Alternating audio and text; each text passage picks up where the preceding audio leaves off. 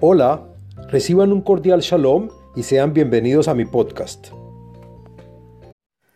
Shalom Alejem. Este podcast pertenece a la serie del tema del libro de los Salmos. En este podcast del contenido de los Salmos hablaremos del Salmo número 14, que pertenece al grupo de los Salmos para pedir por la salvación y emancipación del pueblo judío en su diáspora, para la protección contra el miedo, nos aleja del mal de ojo, de la necedad y de la corrupción. El Salmo número 14 pertenece también al primer libro de los Salmos, al día de la semana domingo y al día con fecha segundo de mes. El podcast está dividido en tres partes. El contenido del Salmo, la segulot y beneficios del Salmo y la explicación de cada verso en el Salmo. Bueno, hablemos del contenido del Salmo número 14. Este Salmo, al igual que el Salmo número 53, Nun Gimel, son iguales en su fórmula, con la diferencia de algunas pocas palabras. Y la explicación que da Rashi es que el rey David lo dijo por la destrucción de los dos templos sagrados. El Salmo habla del perverso Nabucodonosor, quien fue quien destruyó el primer templo, y de Tito, el villano que destruyó el segundo templo. A estas dos personas el rey David se refiere como Naval, pues la profunda estupidez y necedad de estos malvados, junto con sus soldados que entraron al lugar para destruirlo, se dice que no hay ni uno solo que salga libre de culpa. Asimismo, en este salmo, según el comentarista Meiri, se describe a estos Goim que destruyeron los templos, como los mismos que siempre han atacado y niegan que Hashem es aquel que protege y custodia al pueblo judío, al que espera ansioso su redención y la llegada del Mesías, de tal forma que todas las profecías se cumplan y al final se compruebe que todo es y fue para nuestro resguardo y salvación. Para el comentarista Malvin y otros comentaristas se dice que este salmo fue dicho por el rey David cuando fue salvado de las garras de su enemigo. El comentarista Eben Yehie dice que esto ocurrió cuando de forma aparente Duag el Odomita, jefe del rebaño del rey Saúl, fue el responsable de la muerte de una gran cantidad de sacerdotes, Coanim de Nob. Asimismo, generaciones después, el pueblo de Israel se salvó de la sangrienta espada de Sanjerib en épocas del rey Hisquiao y se convencieron de que este salvo era propicio para agradecerle a Hashem. Asimismo, por este milagro y por la corrección del problema que lo generó por parte del rey David, junto con algunas adiciones que también él mismo hizo. Finalmente, hay algunos comentaristas que dicen que había un hombre llamado Naval, quien fue el que perseguía y martirizaba al pueblo de Israel, y cuando se salvaron de las garras de este villano, fue cuando se dijo este salmo. Bueno, ahora hablemos de la segulot del salmo número 14. Encontré la siguiente segulot o beneficios para los cuales se puede usar y están relacionadas a este salmo. Primero, para pedir por la salvación y emancipación del pueblo judío en su diáspora.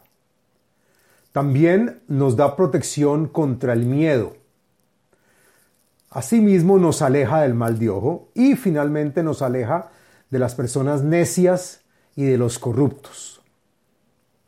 Ahora hablemos de la explicación del texto del Salmo número 14. Lo siguiente es la explicación del contenido y texto del Salmo. La Menatseach le David, Amar Naval Belibó, En Elohim, Ishtihu, Hitivu alilá, ein osetov. Al levita, director del coro que toca en armonía en el templo sagrado, este canto del rey David. Dijo Nabal, el villano y necio, refiriéndose a Nabucodonosor y a Tito y a sus soldados cuando entraron a destruir el templo, que pensaron que no hay Elohim que cuida al hombre. Y dice que ninguno de estos hizo un buen acto, ni entre ellos mismos y sus compañeros. Hashem Mishamaim Ishkif al Adam. Lirot Hayesh Maskil Doresh et Elohim.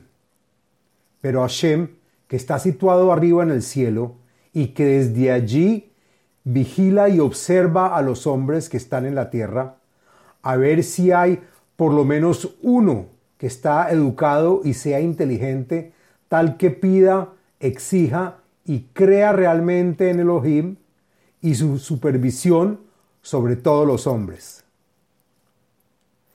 Hakol Sar Yahdaf Neelahu, Ein Osetov Ein Gamehat. Y vemos acá que todo está al revés, todos desviados del camino a Hashem, todos viciados y corruptos en su camino de hacer el mal al pueblo de Israel. No hay en ellos ni un acto bueno que reclama a Hashem realmente. Así parezca que lo hacen, pero solo son apariencias. Haloyadu kol poalei aven. Ochlei ami achlu lehem. Adonai lo karau. Pues al final de cuentas, no todos sabrán, aquellos malvados, que consumen a mi pueblo, el pueblo de Israel, como si fuera pan. Pero Hashem no lo nombran ni lo llaman, es decir, como si no hubiese juez ni juicio. El cabalista Jaim Vital explica que cuando se habla de pan, quiere decir que la persona no se cansa de comerlo, pues puede repetir varias veces. Sham Pahdu Pahat, Elohim Bedor Tzadik. Cuando estaban ahí en Jerusalén, cuando hacían y pedían el mal para el pueblo de Israel, tuvieron miedo y terror del castigo que ellos iban a recibir. Entonces ahí entendieron que Elohim está con los justos y necesitados y les provee ayuda. Atzat ani tavishu. Ki Hashem y ustedes los Goim, que desde el principio pensaban que el pueblo de Israel es pobre y está humillado, avergüéncense, pues ellos confían y se aseguran en Hashem, el cual los protege y defiende, peleando por ellos. Mi ten mitzion Yeshuat Israel. Beshuv Hashem Shvut Amo. Yagel Yaakov Ismach Israel. ¿Quién proveerá y que ojalá muy pronto venga de Sión, lugar de la Shejinah y bendiciones, la salvación al pueblo de Israel? Se habla de dos salvaciones, pues cuando hablamos de Hashem es la salvación del punto de vista de misericordia, es decir, salir de la diáspora, y cuando se habla de Elohim es la salvación del juzgamiento divino.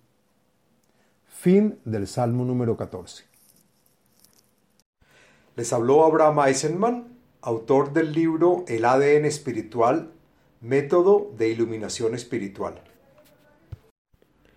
Sitio web abrahameisenman.com